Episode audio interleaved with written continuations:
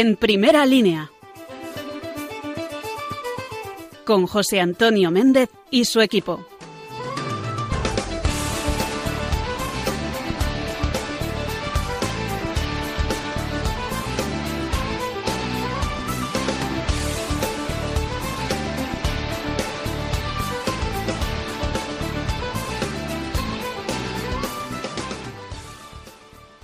Muy buenas noches a todos los amigos de Radio María, que esta noche nos acompañéis en este estreno de nueva temporada, aquí en primera línea.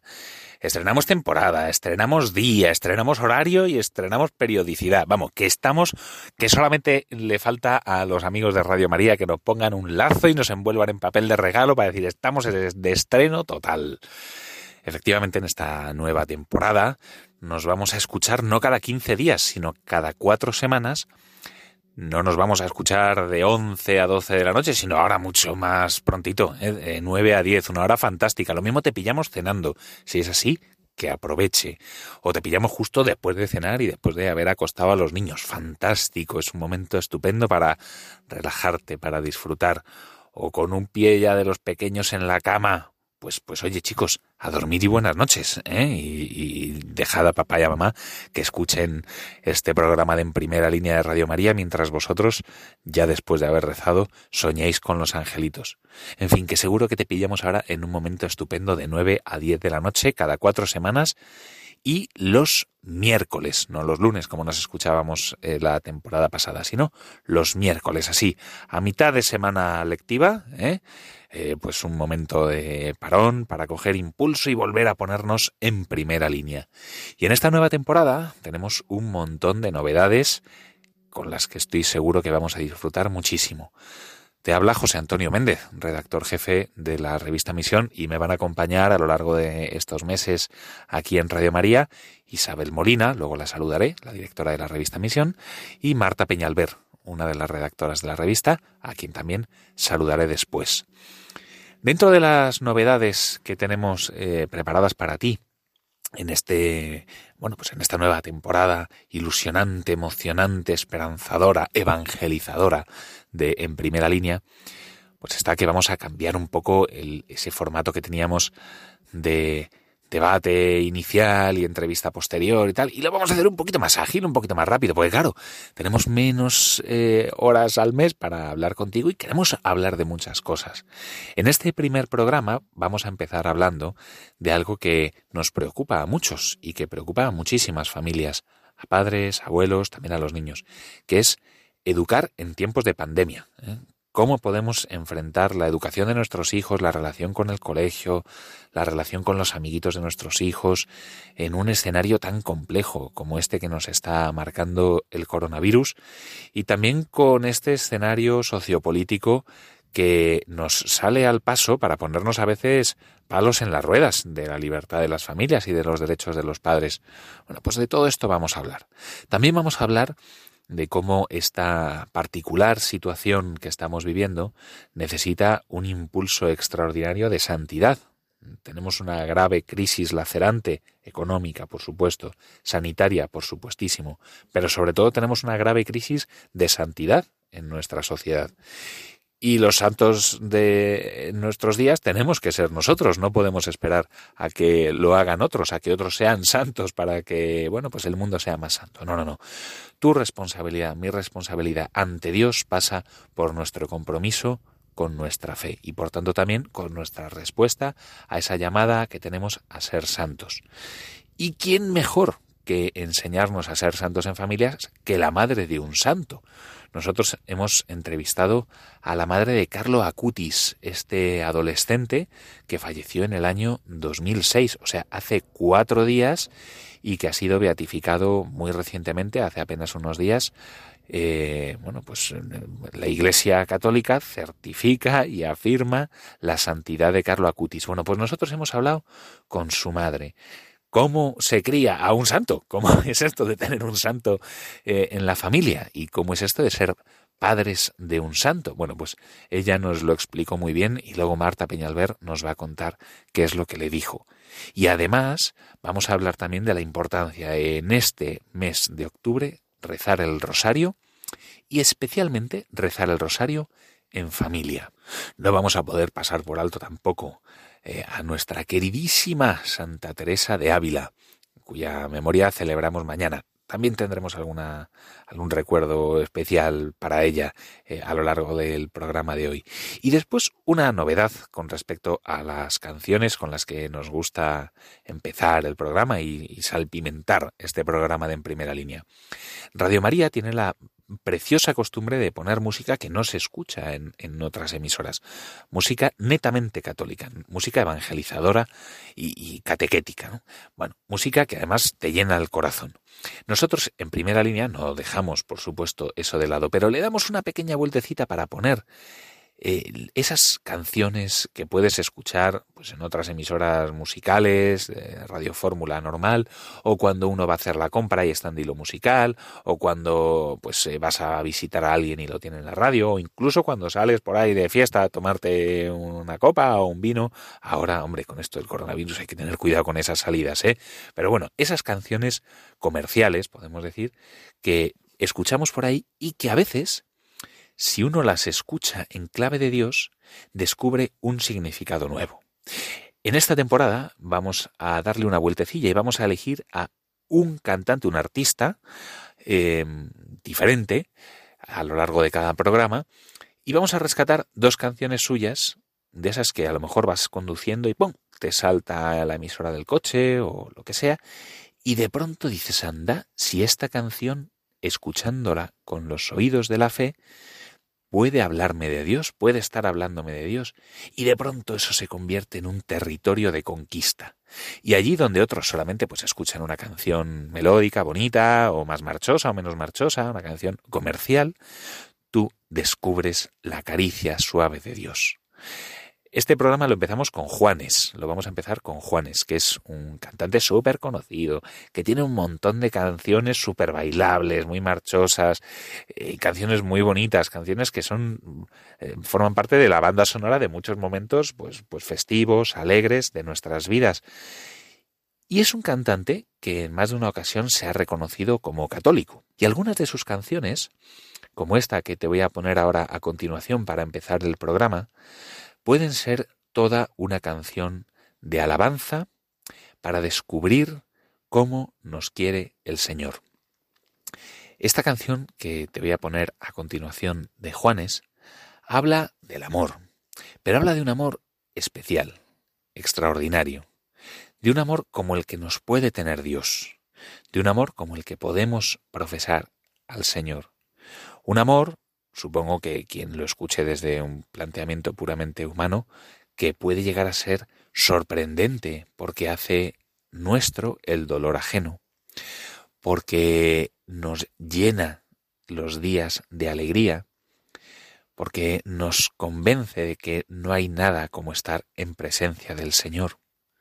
Yo te invito a que escuches esta canción para arrancar aquí en primera línea de una forma nueva, de una forma diferente. Que la escuches y al tiempo que la escuchas se la digas al Señor y pienses también que es el Señor quien te la está cantando a ti y que descubramos juntos ese amor, el de Cristo crucificado en la cruz, el de Cristo resucitado acompañándonos, que nos hace vivir, incluso las circunstancias más difíciles, de una forma nueva. Para tu amor no tengo todo, desde mi sangre hasta la esencia de mi ser. Y para tu amor, que es mi tesoro, tengo mi vida toda entera a tus pies. Y tengo también un corazón que se muere por dar amor y que no conoce el fin. Un corazón que late por vos.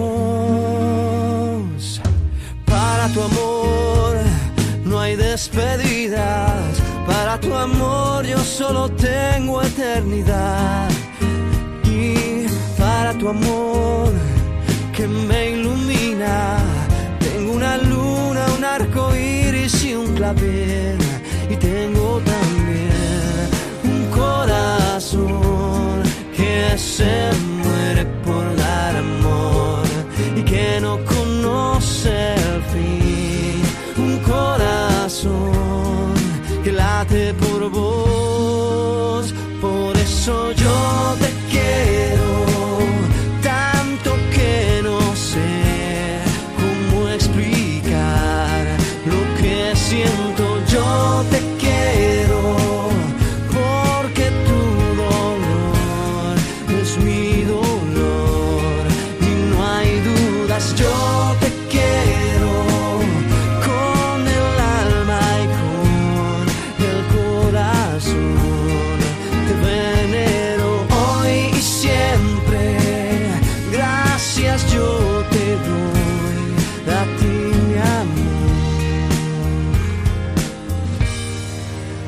existir.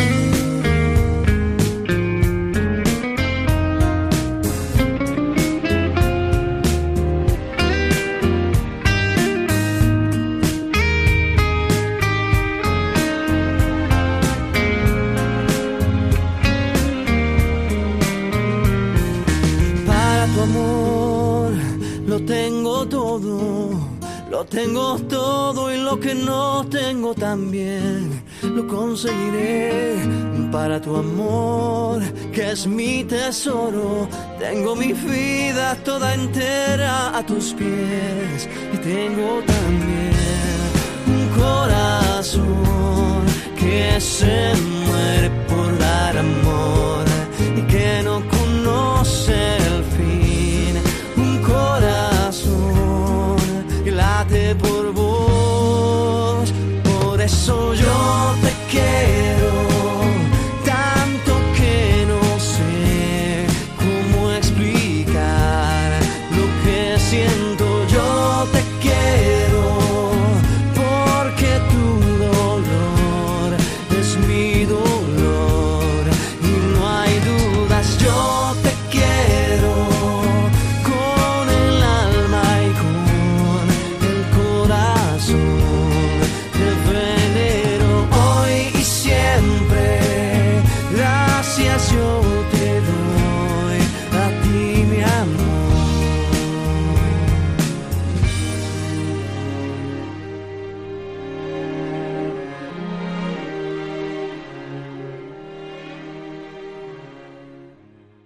Ya te decía y no te engañaba que a esta canción de Juanes se le podía dar perfectamente una vuelta para escucharla con otros oídos, con los oídos de la fe, y descubrir en ella un mensaje claramente evangelizador, ¿eh? un mensaje que puede convertirse en oración y pensar cómo, bueno, pues cómo podemos decirle nosotros todo esto al Señor, o cómo podemos también escuchar que Él nos lo dice a nosotros, ¿no? Ese corazón que, que late por nosotros, eh, y toda esa capacidad de amarnos de forma inconmensurable, ¿no?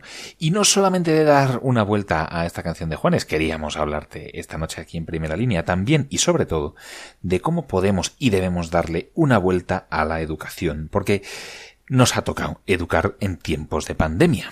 Y particularmente eh, me refiero a la educación escolar y a la relación de las familias con los colegios y con los profesores eh, de cara ya a, a esos eh, centros escolares que ya están eh, pues con confinamientos parciales, confinando aulas, con semipres- semipresencialidad y lo que no, pues barruntándonos que dentro de poco nos va a caer un confinamiento encima, ¿no? Tenemos el desafío de educar a la generación del coronavirus.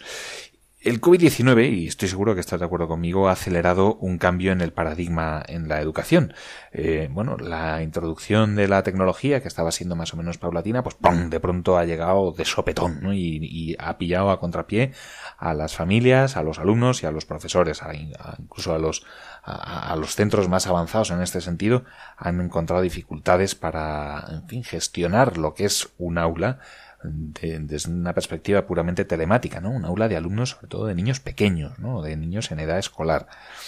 Y ha puesto también de manifiesto pues, los grandes desafíos educativos que tenemos esta generación de padres y de profesores. En primer lugar, para acabar con la ideologización excesiva de los centros de enseñanza. En España, y no descubro nada al decirlo, hay un proyecto en marcha ya desde hace muchas décadas para introducir una ideología concreta y una forma concreta de ver el mundo en los centros de enseñanza en los concertados, en los públicos y en los privados. Y allí donde se le oponía la resistencia de la demanda de las familias y, bueno, pues de los eh, idearios propios que tienen los centros concertados, pues hasta ahora estaban siendo un freno, pero ahora vemos eh, que los nuevos pasos que se van a dar es en la dirección contraria, en avasallar la libertad de las familias, en avasallar los derechos mm, de los padres y también de los centros que tienen ideario propio, especialmente la escuela católica. ¿no? Bueno, pues ese es uno de los grandes retos que tenemos por delante en esta generación y que lo tenemos por delante y que tenemos que enfrentarnos a ellos ya, ya, sin esperar a mañana. Eh, También tenemos por delante el reto de evitar que la tecnología sustituya la relación personal entre el profesor y el alumno, pero también entre los profesores entre sí y entre los colegios y las familias, porque cuando uno conoce a los eh, padres de sus alumnos o a los profesores de sus hijos en el cara a cara, entiende muchas cosas, ¿no? Entonces es muy importante que para que se dé una auténtica educación integral, un auténtico desarrollo integral de los niños, familias y centros vayamos de la mano y eso tiene que hacerse de forma personal, no única y exclusivamente telemática. Otro de los grandes retos que tenemos por delante es precisamente ese, reforzar el vínculo entre el maestro y el alumno, porque ese es el auténtico motor de la educación. Y de eso mm, queremos hablarte ahora en un ratito mm, de charla y de reflexión aquí en primera línea, aupándonos en el último número de la revista Misión que le dedicó precisamente a este eh, tema tan importante de la educación en la era del COVID-19, su tema central. En esos eh, reportajes centrales, pues eh, iban desfilando distintos expertos y todos ellos coincidían en que la escuela en España hoy necesita más que nunca, y tanto como otras veces, pero casi de una forma más lacerante y más apremiante que antes, eh, una auténtica desescalada de la ideología en los colegios. ¿Por qué? Pues porque todo fracaso pedagógico, todo fracaso educativo, lo que esconde detrás es un fracaso antropológico, es decir, es una quiebra, es una ruptura en la idea que tenemos del hombre.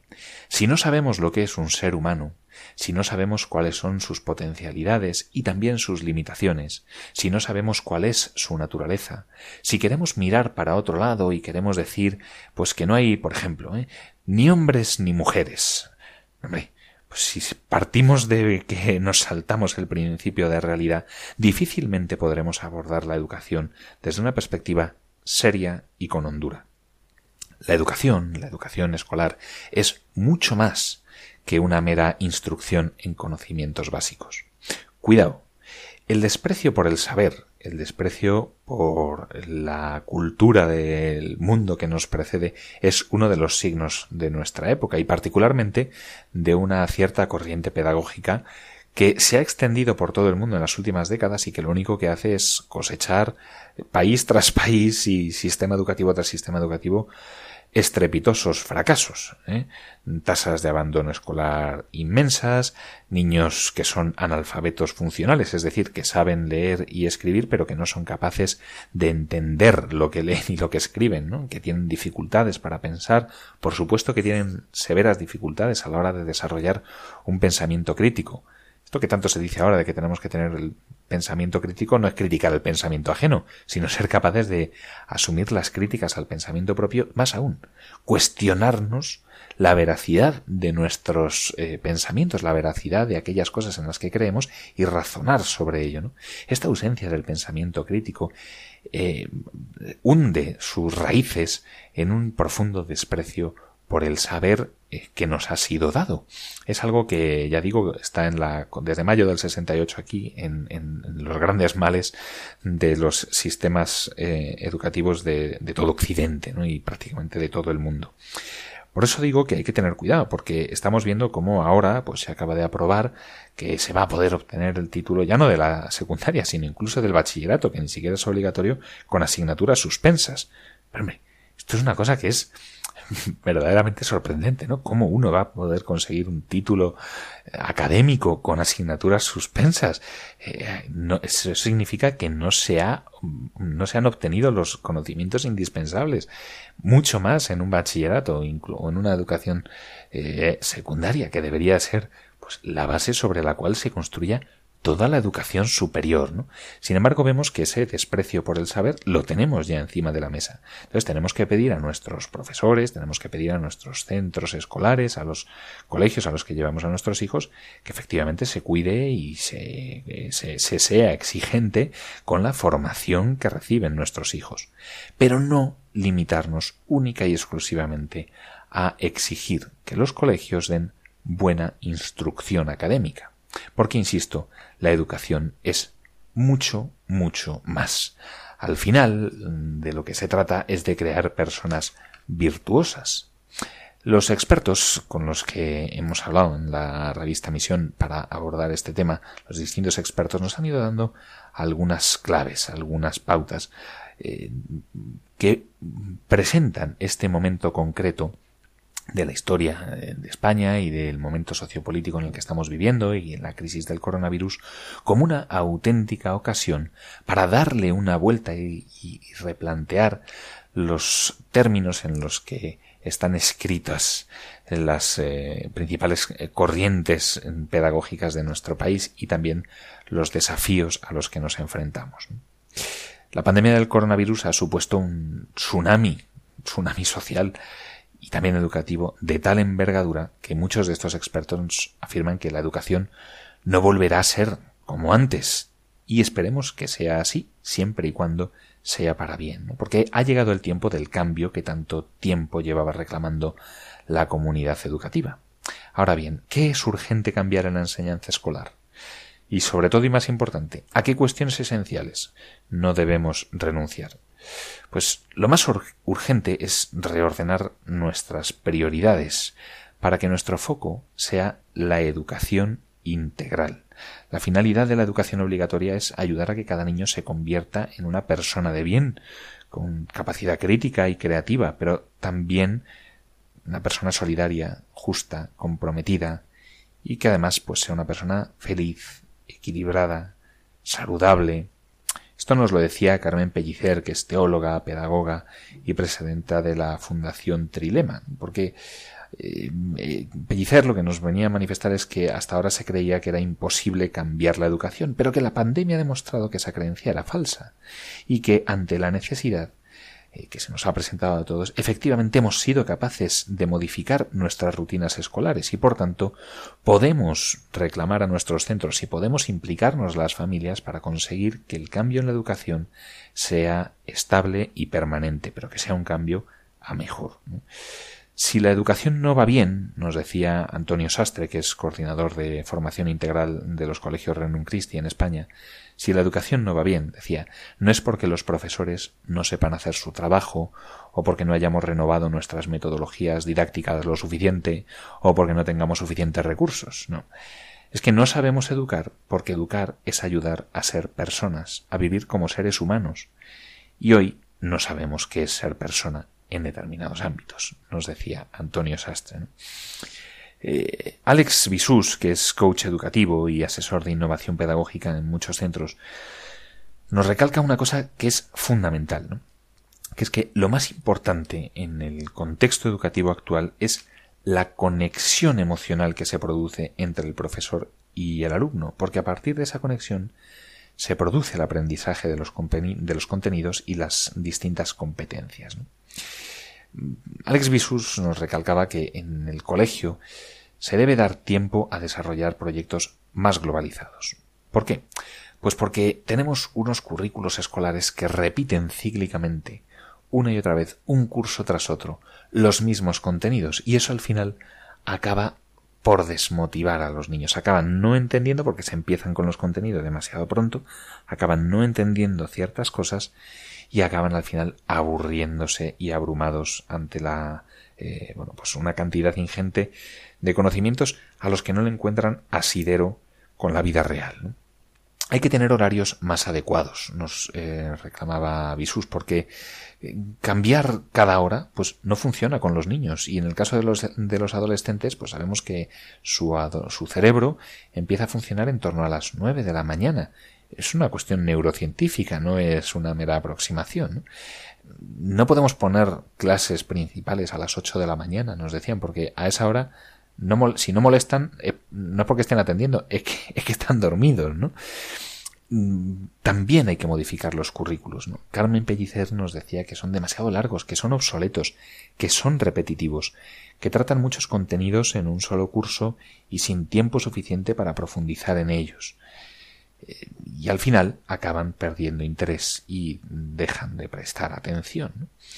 Claro, el reto es cómo hacer todo esto en un momento en el que estamos eh, en semipresencialidad, atendiendo en casa al teletrabajo, eh, atendiendo en casa las labores domésticas y también a los niños. Bueno, pues precisamente por eso nos decían que era necesario dar prioridad a la conexión emocional con el alumno.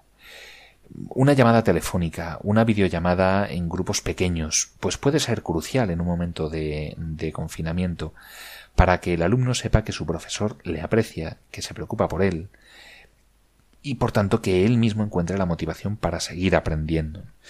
En estos meses, si algo nos ha enseñado el confinamiento es que los profesores que realmente han triunfado en sus objetivos han sido aquellos que han logrado acompañar emocionalmente a sus alumnos, no aquellos que han terminado el currículo, no, no aquellos que han hecho más videoconferencias, sino aquellos que han sabido acompañar a los niños en este momento tan desconcertante para ellos. Y por eso hay que ir a los contenidos esenciales, nos decía Visus. ¿no? ¿Por qué? Pues porque, mira, en los primeros años, de, sobre todo en los años de primaria, hay que dar prioridad a las matemáticas y a la lectoescritura y no agobiarse con nada más.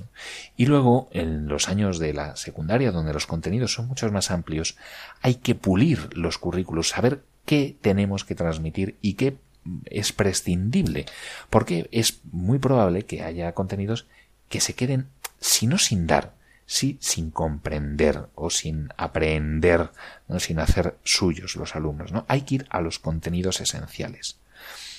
Tenemos que tratar de pedir a los alumnos trabajos que, que puedan hacer de forma más o menos autónoma. ¿no? Entonces, por ejemplo, una de las propuestas que se hacía era dentro de un contexto semanal y a partir de una explicación teórica del profesor, pues se pueden plantear trabajos para que el alumno genere un contenido creativo y, más personalizado. Eh, todos estos retos que cada centro puede ir resolviendo de, de forma más o menos creativa o más o menos homogénea, tienen un punto determinante en la familia. Esta educación en tiempos de pandemia no solamente tiene que ayudarnos a poner en contexto las nuevas tecnologías, sabiendo que son los fines mucho más importantes que los medios y que no, eh, o sea, que el uso de la tecnología no garantiza que los niños vayan a aprender eh, por sí solos ni a generar mayores competencias, sino la mirada que tengamos sobre esos niños. Eh, y sobre todo que es fundamental y más importante que nunca que las familias estemos implicados en la educación de nuestros hijos y en la marcha de los centros, que seamos capaces de reclamar en el espacio público la desideologización de la escuela. Tenemos que levantar la voz también ante la nueva ley educativa que se nos viene encima que es eh, bueno, pues una vuelta de tuerca más a la ideología que ya está presente, ¿no? la que llaman la ley CELA, una nueva ley que da prioridad a la escuela pública frente a los centros concertados y privados, que relega a la religión a un papel puramente marginal, que levanta sospechas sobre una nueva dosis de ideología a través de una nueva, bueno, pues una nueva materia que va a ser una especie de educación para la ciudadanía 2.0, que elimina, y esto es gravísimo, el concepto de la demanda social entre los criterios que se deben tener en cuenta, que debe tener en cuenta la administración a la hora de decidir sobre el concierto. Es decir, que por más que un colegio esté lleno eh, y tenga un montón de demanda, un colegio concertado, pues la administración puede no otorgar el concierto a ese centro si hay suficientes plazas en otros centros públicos. Y sobre todo, que viene a establecer que los centros públicos son centros donde la ideología del partido dominante puede campar a sus anchas, mientras que los centros concertados deben ir retrayéndose poco a poco, cuando debería ser todo lo contrario. Lo que garantiza y lo que da una razón de ser a los centros concertados no es su excelencia académica, por supuesto, es algo que todos ellos eh, tienen muy claro, ¿no? Que sea una buena educación, una educación de calidad. Pero lo que hace que el concierto tenga sentido no es eso, sino el ideario propio. Es decir, modelos pedagógicos diferentes para que las familias podamos elegir entre distintas alternativas elegir en libertad y en igualdad de condiciones económicas, porque si no solamente tendrían libertad para elegir colegio aquellas familias que tengan recursos económicos suficientes. Lo que eh, recoge la Constitución, que es la libertad de enseñanza y el derecho a la educación, es inviable si no hay alternativa de modelos pedagógicos entre los que podamos elegir las familias en libertad. Y por eso los centros educativos, los centros concertados, eh, que la mayoría son, como sabemos, centros de la Iglesia, tienen su razón de ser, insisto, no en la excelencia de la educación que transmiten, que por supuesto parto de la base de que todos ellos buscaran una educación excelente, sino en la fidelidad a su ideario propio.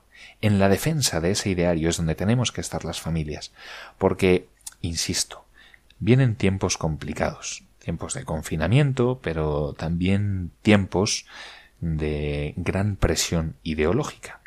Y ante el confinamiento, bueno, pues podemos encontrar, eh, ya digo, ¿no? Recursos, ¿no? Pues eh, marcar pautas en el uso de las tecnologías, eh, pedir que las tutorías y que el trato con el colegio sea más cercano y no única y exclusivamente a través de, la, de las pantallas. Bueno, todo esto podemos ir encauzando y buscando unas nuevas formas de educar en la distancia y también dentro de los centros con ratios más pequeñas, con educación más personalizada, pero lo que no podemos bajo ningún concepto Mm, perder y aquello a lo que no podemos renunciar es a nuestros derechos, que son también deberes y responsabilidades, como primeros educadores de nuestros hijos. Con esa ley, con esa eh, nueva vuelta de tuerca a la legislación educativa, lo que se pone en solfa y lo que se pone en peligro son precisamente eso, nuestro derecho a educar a nuestros hijos conforme a nuestras propias convicciones y nuestro deber de protegerlos de ideologías falsarias que lo único que van a hacer va a ser deconstruir su mirada, eh, destruir su corazón y al final hacerlos más esclavos de la ideología dominante. Y en esa batalla las familias eh, tenemos que estar en primera línea. Tenemos que estar en primera línea. Para eso hace falta una gran dosis de santidad. Y precisamente por eso, para hablar de santidad, tengo al otro lado del teléfono, porque esto del teletrabajo es así, a Marta Peñalver, redactora de la revista Misión, que nos va a hablar de Carlo Acutis, este joven beato, eh, a cuya madre Marta pudo entrevistar para uno de los eh, últimos números de la revista Misión. Marta, ¿Qué te contó la madre de Carlo Acutis? Bueno, lo primero, muy buenas noches. Y sobre todo, ¿qué podemos aprender los padres para mm, vivir la santidad y educar a nuestros hijos en la santidad en este contexto tan peliagudo como el que acabamos de describir? Buenas noches, José Antonio. Muchas gracias. La verdad que estoy encantada de estar aquí otra vez. Un saludo a nuestros oyentes que, que espero que estén disfrutando de nuestra vuelta. Y bueno, pues quería contarles eh, pues precisamente eso, ¿no? Hace unos meses tuve la suerte de entrevistar a la madre Carlo Acutis, de nuevo beato de la Iglesia Católica, y nada, pues me contó la verdad que mm, su vivencia como madre de un santo, que a pesar del dolor de haber perdido un hijo, porque bueno, Carlo murió a los 15 años en 2001, eh, pues ella tiene la absoluta certeza de que su hijo está en el cielo y, y además sabe que ha sido un instrumento tan potente para convertir a mucha gente, y eh, sus propios padres en primer lugar, pues que eh, eso es, digamos, lo que le hace descansar y, poder vivir, pues está esto que en el fondo pues es una pena muy grande, ¿no? Lo de haber perdido un hijo, pues vivirlo en paz, ¿no? Y bueno, pues ella me contaba que, bueno, Carlos desde súper pequeño eh, siempre tenía una inclinación mm, muy fuerte hacia la vida de fe, hacia la iglesia y, los padres pues en un principio se extrañaban un poco porque ellos le habían transmitido una fe digamos, un poco superficial, ¿no? Pero, sin embargo, Carlo, pues eh, dice que siempre que iban a cualquier sitio, pues él solo quería ir a visitar las iglesias. Eh, a partir de, dice que cuando empezó a leer, a partir de los 4 o 5 años, pedía leer siempre la Biblia, el catecismo. Eh, bueno, y era un niño, pues, como muy sensible ante la, la fe, ¿no? también contaba que a los 7 años pidió, por favor, recibir su primera comunión, y bueno, pues así fue, ¿no? O sea, un niño que realmente tenía una sensibilidad especial hacia Dios y que su madre cuenta que era un instrumento de Dios en la tierra, que de hecho a ellos pues los acercó ¿no? a, la, fe. Pues a, partir de, bueno, después de tener una infancia pues normal, una, infancia feliz junto con sus padres, con esta sensibilidad especial que os contaba, pues eh, Carlos entró en la adolescencia, eh, pues en una adolescencia atípica, digamos, porque yo le preguntaba a la madre, digo, perdón, Digo, no, no fue un niño rebelde, no, no hizo nada que, que no sacó los pies del tiesto nunca. Y ella me decía pues que no, que era un niño que ayudaba a sus compañeros a, a luchar contra mm, la pornografía, contra las drogas, que nunca se metió en nada de eso, que incluso algunos pequeños fallos que él tenía o que consideraba que tenía, como que era muy lotón o que era muy parlanchín, pues que luchaba y rezaba para, pues para no dejarse, digamos, llevar por esa glotonería o por esa charlatanería que él consideraba que no le hacía bien o que no hacía bien a los demás, ¿no?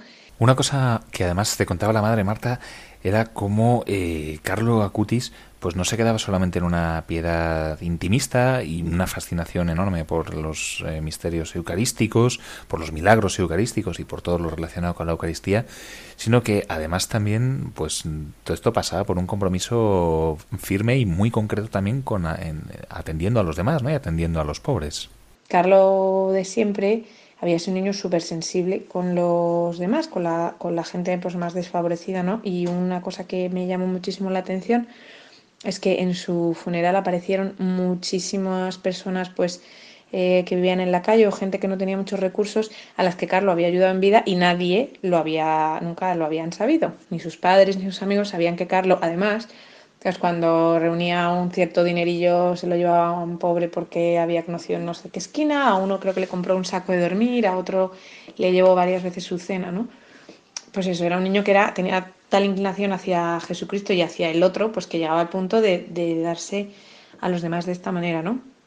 Y bueno, pues a los 15 años, eh, con, creo que fue, de hecho ahora, en el mes de octubre, le diagnosticaron una leucemia súper grave, súper avanzada, que en cuestión de dos, tres días se lo llevó al cielo, ¿no? Y de esos tres días me contaba mí eh, esta madre que él, con una serenidad absoluta, o sea, pues que lo único que pedía era ir directamente al cielo, sabía que se iba a morir. Incluso meses antes, en unas entrevistas o en una conversación que hay grabada ahí, él, ya tenía esa intuición de que iba a morir pronto o de que sí, de que, su muerte iba a ser pues algo, algo extraña, ¿no? Y bueno, pues al morir tan joven y que lo único que quería era ir directo al cielo, ¿no? Pues en esos días era lo que pedía. Quería pasar el purgatorio pues para, para ir directamente con Jesús, ¿no? Y así fue. Y bueno, pues la verdad que el legado de Carlos pues es impresionante, ¿no? Porque no solo por ser un joven adolescente eh, beatificado a los 15 años, que eso ya no es habitual, sino porque además era un eh, apasionado de, la Eucaristía y también de Internet. Y entonces unió, unió estas dos pasiones y creó una exposición virtual sobre milagros eucarísticos que ha dado la vuelta al mundo y que pues ha, ayudado a mucha gente a acercarse a este, a este, mm, este, misterio, ¿no? que es lo de los milagros eucarísticos. Y nada, yo como última ya mm, reflexión, pues la verdad que le pregunté qué podíamos hacer el, resto, o sea, que, podíamos hacer el resto de madres como para ayudar a nuestros hijos a acompañarles hasta la santidad como había hecho ella, ¿no?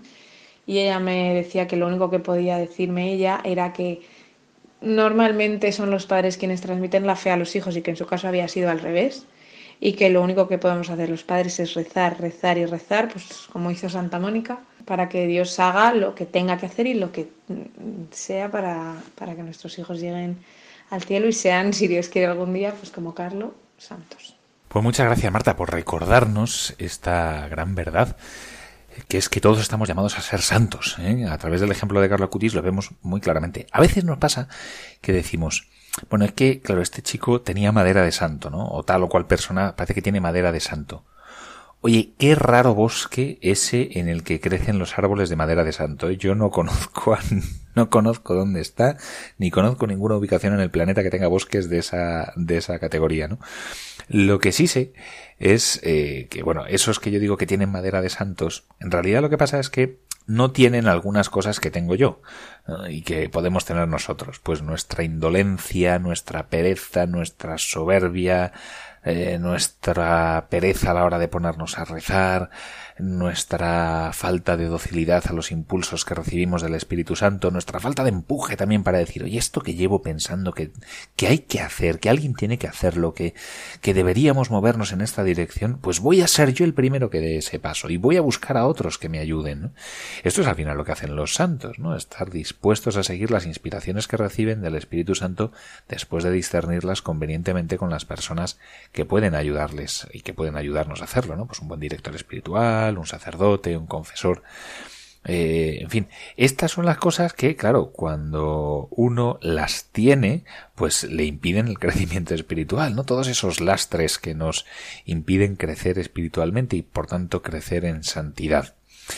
Mm, al final todo se resume en dejarse abrazar por el amor de Dios, por la gracia transformadora, pero con un auténtico ímpetu, con un auténtico deseo de que Dios nos transforme. Y, de poco más valen nuestros esfuerzos. De eso, precisamente, va también la canción que te voy a poner a continuación. Una canción de Juanes, como la que hemos escuchado antes. Súper, súper conocida. La habrás escuchado un montón de veces.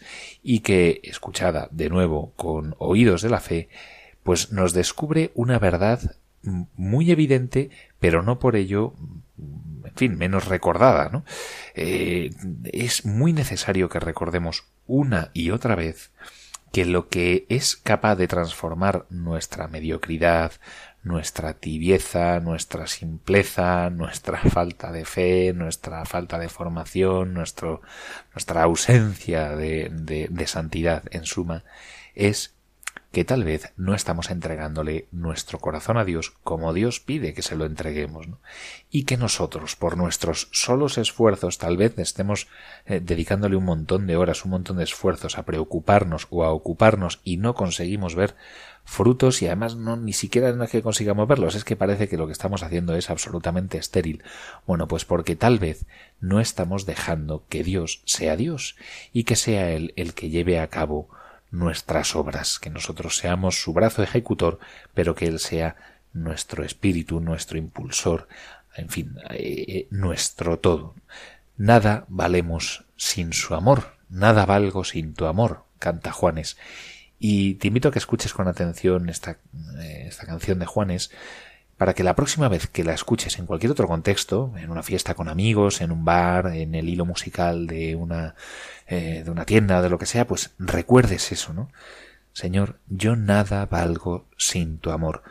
A pesar de mi vida longeva, a pesar de mis eh, ímpetus de juventud, a pesar de todos los pesares, nada valgo sin tu amor. Te necesito a ti pues escúchala, disfrútala y ponlo también en clave de Dios, poniendo a en la música en primera línea. Cuando el tiempo pasa y nos hacemos viejos, nos empieza a parecer que pesan más los daños que los mismos años al final. Por eso yo quiero que mis años pasen junto a ti, mi amor eterno junto a mi familia, junto a mis amigos y mi voz. Porque nada valgo, porque nada tengo, si no tengo lo mejor, tu amor y compañía en mi corazón. Y es que vale más un año tardío que un siglo vacío, amor. Y es que vale más tener bien llenito el corazón yo quiero que en mi mente siempre esté bien fuerte, aunque estemos lejos o aunque estemos cerca del final. Porque nada valgo, porque nada tengo, si no tengo lo mejor, tu amor y compañía en mi corazón. Ven amor, me siento débil cuando estoy sin ti hago fuerte cuando estás aquí.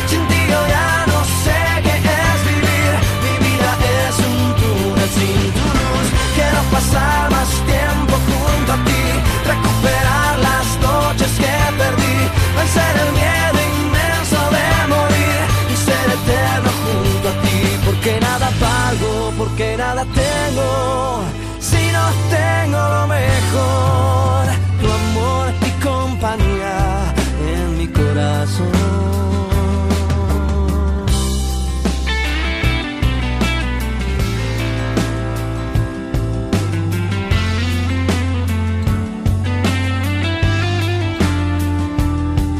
eso yo quiero que en mi mente siempre tu cariño esté bien fuerte, aunque estemos lejos o aunque estemos cerca del final. Porque nada nada tengo si no tengo lo mejor, tu amor y compañía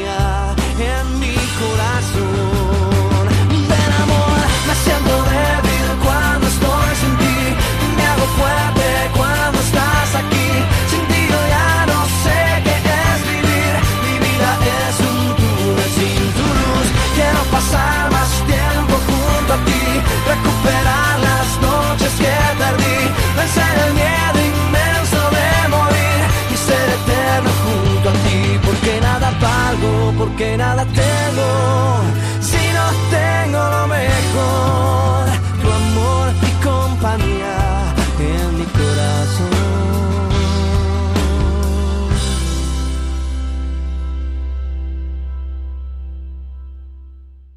Bueno, vaya temazo este de Juanes, ¿eh? no me digas que no, es un temazo súper bonito que escuchado en clave de Dios se escucha todavía mucho mejor, mucho más bonito todavía.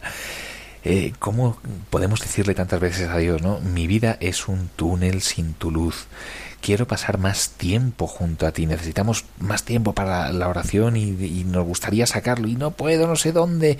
Bueno, pues hay que pedírselo al Señor que nos regale Él ese tiempo también para decir, bueno, para poder crecer en la fe, para poder entregarnos más a los demás, para poder crecer en una fe también que se encarna en el compromiso concreto en la iglesia o en una labor de apostolado, en una labor de compromiso social siempre evangelizador. Bueno, tantas y tantas cosas. Todo eso, todos esos buenos deseos que podemos plantearle al Señor, cristalizan en, de una forma pues muy particular cuando rezamos y cuando rezamos juntos y además cuando lo hacemos a través de la mano de la Virgen eh, rezando el rosario. Estamos en el mes de octubre, el mes tradicionalmente dedicado al rosario por parte de la Iglesia. Hemos celebrado ya hace unos cuantos días la festividad de Nuestra Señora del Rosario y bueno, pues el, el, el, rosario es un arma poderosísima para alcanzar las gracias que nos permiten crecer en la fe y el rosario en familia lo es especialmente. Así que de eso quiero que nos hable ahora Isabel Molina Estrada. Isabel, muy buenas noches. ¿Qué tal estás? Hola, hola, cuéntame. A ver, ¿qué es esto de rezar el rosario en familia? Hola Méndez, pues mira, como estamos en octubre, que es el mes del Santo Rosario, había pensado eh, que sería muy bonito desde este programa que le recomendáramos a nuestros eh, oyentes eh, rezar el rosario en familia. Desde luego yo pienso en familia como padres con hijos pequeños, porque pues es lo que, lo que tengo en casa, pero bueno, la familia pueden ser también los abuelos o pueden ser también inclusive pues una abuela con un nieto.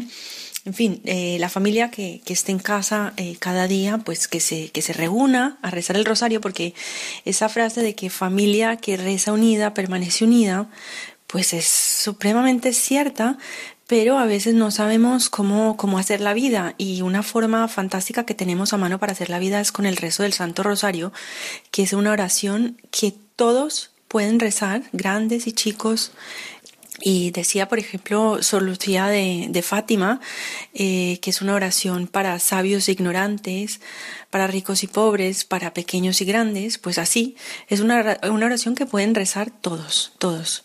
Y pueden rezar en cualquier momento, pueden rezar eh, con un horario, sí, desde luego, que haga parte del día, mm, que ya se sepa a qué hora se va a rezar, pero también la pueden rezar en un momento y circunstancia de, de extrema necesidad o inclusive en trayectos, por ejemplo, de camino al cole, aquellos que tienen que viajar un poco más, o de vuelta del cole. En fin, se puede rezar en cualquier circunstancia, en cualquier momento, en cualquier lugar y la pueden rezar todos. Otra idea fundamental de, del rezo del rosario en familia es que el rosario es la oración vocal más potente que tenemos a mano. Por eso la Virgen, que es, que es una madre amorosísima, eh, lo ha recordado una y otra vez en las distintas apariciones marianas, que no dejemos de rezar el rosario todos los días. Eh, y bueno, lo rezamos mmm, pues cada uno por su cuenta, pero si lo rezamos en familia, pues esa oración se hace aún más potente, porque ella escucha de un modo especial las oraciones de los niños, de los pequeños, y escucha de un modo especial pues cuando varios se reúnen en su en nombre de su hijo a rezar. es la oración pues más maravillosa que tenemos para, para sacarle favores al corazón de su hijo a través de su madre. Es verdad, además el otro día, eh, hablando de, esto contigo, me decías que pensabas eh, en, uno de los argumentos típicos que se suele decir para ponerle pegas a esto de rezar el rosario con los niños, ¿no? ¿Cómo era eso que me contaste el otro día? Pensaba, a veces la gente argumenta que le cuesta rezar el rosario y que como a ellos les cuesta, pues cómo no les va a costar más a los niños una oración que a veces se puede hacer un poquito monótona o repetitiva. Y resulta que no es el caso con los niños. A los niños de hecho les gusta que les repitan los cuentos, las historias, que les contemos el chiste que les gusta una y otra vez. Entonces a ellos no se les hace repetitivo el rezo del Santo Rosario. Y si lo aprenden a rezar desde pequeños, pues le cogen un gusto y un cariño especial. Y mm, por último, quería decir que es una forma muy bonita de aprender, de, ayudarnos a mantener a los hijos en el buen camino. Porque cuando los hijos se ponen desde que están muy pequeños y luego, bueno, también si se empieza a rezar, pues más adelante también, fantástico. Pero poner a los hijos bajo el manto de la Virgen, pues ella eh, los protege de un modo especial. Y el modo de hacerlo, pues es a través del, del rezo del Santo Rosario a diario en la familia. Así que animo de verdad a que aprovechemos este, este mes de los días que nos quedan de este mes, nos queda todavía medio mes de octubre, para rezar el rosario en familia y rezarlo todos los días, irle cogiendo ese gusto y que los niños se acostumbren a rezar el rosario. Y yo pienso que de verdad si uno lo aprende a rezar desde pequeño, pues ya queda como parte de tu, es como, como, cuando configuras un ordenador, es como parte de tu sistema, de tu, de tu, de tu software, ¿no? Eh, y ya se les queda para, para toda la vida. Y bueno, si en algún momento lo dejan, pues les será muchísimo más fácil retomarlo porque lo conocen y le han cogido gusto. Y bueno, para, para concluir también quería decir que um, algo muy bonito es que ellos participen. Entonces, que cada uno vaya rezando una casita del rosario, que pongan sus intenciones. Cuando ellos van poniendo las intenciones, eh, cuando se comienza una casita, pues también nos permite a los padres ver qué llevan en su corazón, qué les preocupa. Estos días, por ejemplo, aquí, una de las intenciones que más sale es la de por el fin de la pandemia.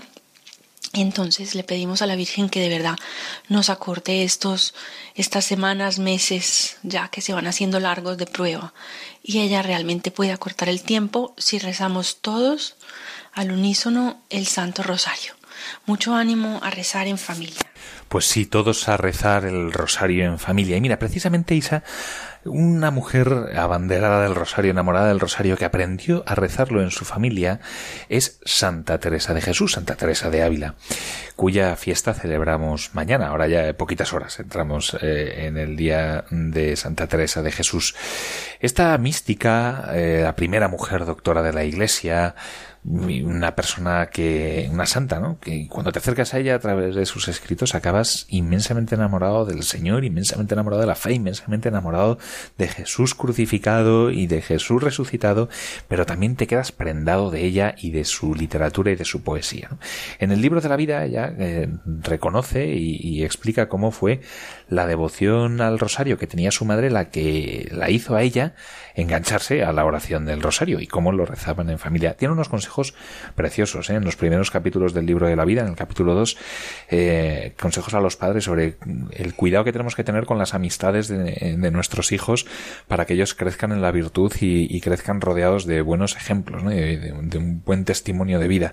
Eh, yo invito a quien no haya leído nada de Santa Teresa y quiera hacerlo, pues el libro de la vida es un libro estupendo para comenzar y en esos primeros capítulos habla mucho de su vida y de su niñez y da muchas y buenas ideas a los padres.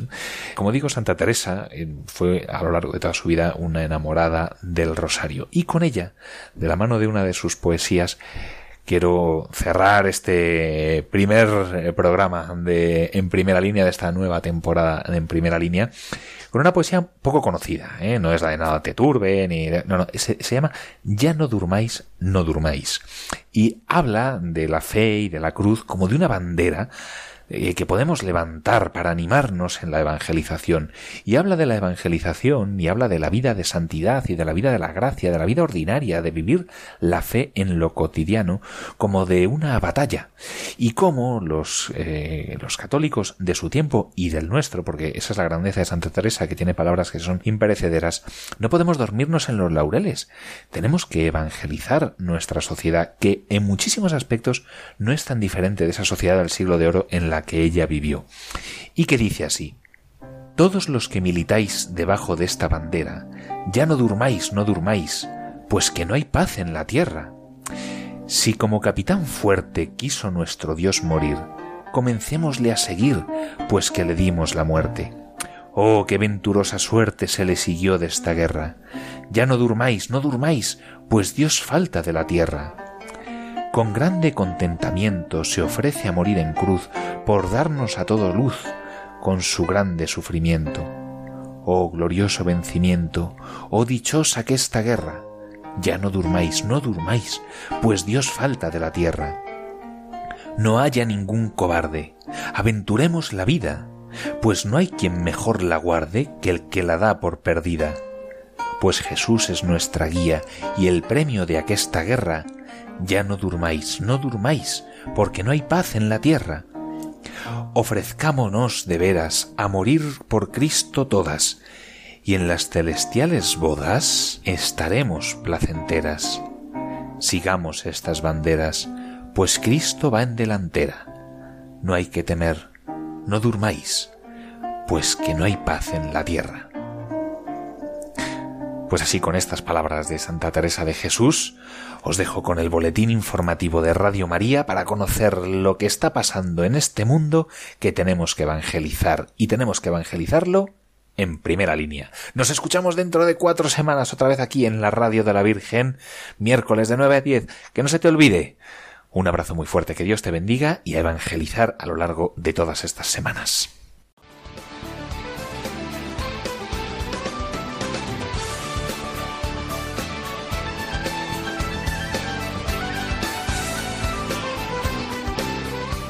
Así concluye En Primera Línea con José Antonio Méndez y su equipo.